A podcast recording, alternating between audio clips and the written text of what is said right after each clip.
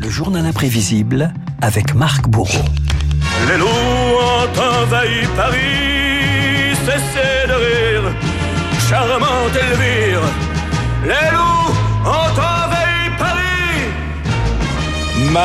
La prophétie de Serge Reggiani est-elle en train de se réaliser? Le loup aurait-il aurait été de nouveau aperçu à quelques kilomètres du département de l'Oise? L'occasion de revenir sur un animal qui fascine autant qu'il inquiète. Alors je vous rassure tout de suite, Renaud, ce n'est pas la bande son des forêts d'Île-de-France. Bah, hein. J'espère quand même. Hein. Le, le loup aux portes de la région parisienne, ce n'est pas une première, on en parlait déjà. Il y a 60 ans, des franciliens avaient aperçu la bête et les reporters des actualités françaises, caméra au point, se lançaient sur ses traces. Soucieux de vérifier le bien fondé de certaines affirmations éminemment troublantes, nos reporters, à leur tour, se sont mis en chasse. Bardés de téléobjectifs, ils se sont lancés sur la trace des animaux fabuleux. L'émotion les guettait au détour d'un sentier. Là, la bête. Alors il s'agissait d'un chien euh, dans ce, Ah, dans ce reportage. hein. Pas de traces de loup. Le loup a été exterminé en France dans les années 30. Certains ont toutefois tenté de préserver l'espèce, comme le journaliste Gérard Menatori et son parc à loups en Lozère. Objectif, démystifier l'animal. tout a contribué à faire du loup l'image d'un animal terrible, alors qu'en réalité, vous voyez ce qui se passe. Ce sont des vrais loups, pourtant, vous les Oui. voyez. Ce sont eux qui ont peur. Il n'arrête pas de, de tourner en rond. Là. Mais c'est la peur, il faut qu'ils fassent quelque chose. Oui. Ils sont traumatisés par la présence de l'homme, l'homme qui leur l'a fait voir pendant des siècles et des siècles. Et voilà soudain qu'en chemin, elle aperçoit le grand méchant loup aux abois. Apprivoise le loup, il rêvera toujours au bois, dit un proverbe russe, Renaud. Le Je loup pas. Elle est très belle, hein, celle-ci. Le loup refait son apparition naturelle il y a 30 ans en France, dans le parc naturel du Mercantour. Et à l'époque, ça n'enchantait absolument pas les éleveurs d'ovins. Tout le monde est continuellement persécuté par les loups. hein. les premiers bergers qui vont monter en montagne cette année. Moi, j'étais toujours chaque année vouloir monter le premier, mais cette année, je vais monter le dernier. Tout le monde a peur. Voilà, il faudrait euh, que le parc s'achète un troupeau de moutons hein, pour les loups. Voilà, le début d'un gros méchant conflit. 1997, le gouvernement décide de réintroduire le loup dans les Alpes-Maritimes. Les bergers répliquent par une manifestation dans les rues de Nice. Ah, il faut abattre le loup directement, l'abattre complètement. Pour la chasse, pour les bergers, pour tout, ça a tout changé. Ce sont des bêtes qui tuent. Non seulement pour manger, mais encore en plus de ça, pour le plaisir.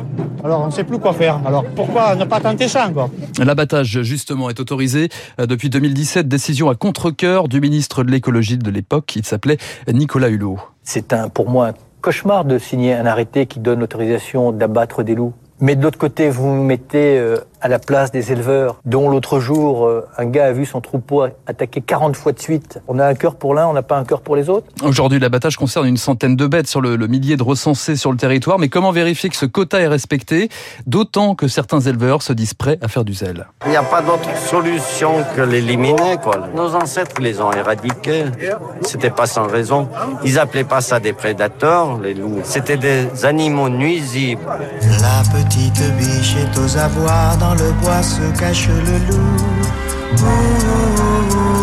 Et après la biche, l'homme est-il le prochain sur la liste? C'est l'idée qui se répand à partir de la Renaissance en France. Le mythe de la bête du Gévaudan, des témoignages plus ou moins vrais qui se transmettent au coin du feu de famille en famille, de village en village. Exemple avec cette attaque mystérieuse que cette dame âgée relatait à la télévision dans les années 60. Notre grand-mère nous avait dit que les enfants s'amusaient, puis ma foi que le gosse avait été pris, quoi. Ils n'en trouvaient que le sabot, quoi. La bête, elle ne l'a pas approché. Elle ne sait pas si réellement c'était un loup ou, ou si c'était des fois un chien.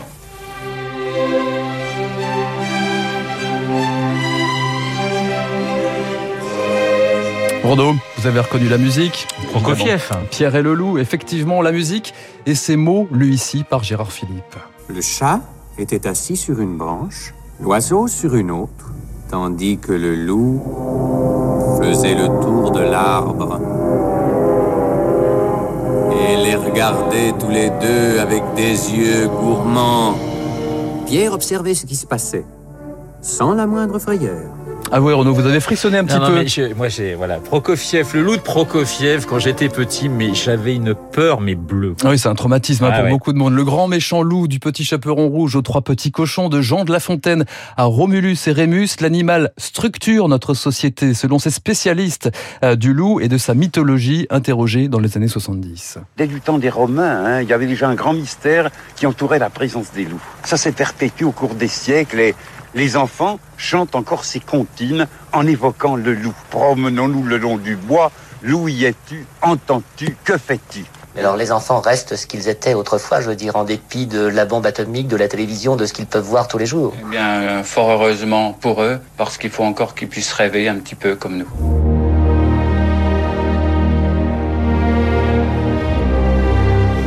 Renaud, rêvons un peu, imaginez-vous dans une grande plaine aux côtés de Kevin Costner en compagnie des loups et rappelez-vous de ce proverbe, on crie toujours le loup plus grand qu'il n'est.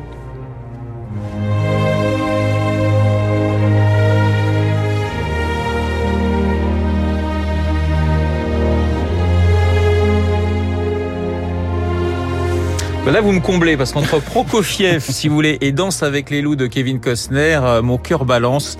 Euh, magnifique film et puis effectivement euh, magnifique musique de, de, Prokofiev.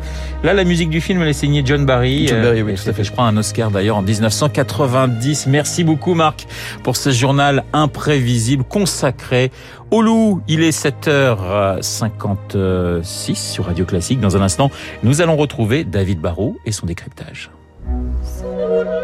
Vous écoutez Radio Classique. Avec la gestion Carmignac, donnez un temps d'avance à votre épargne.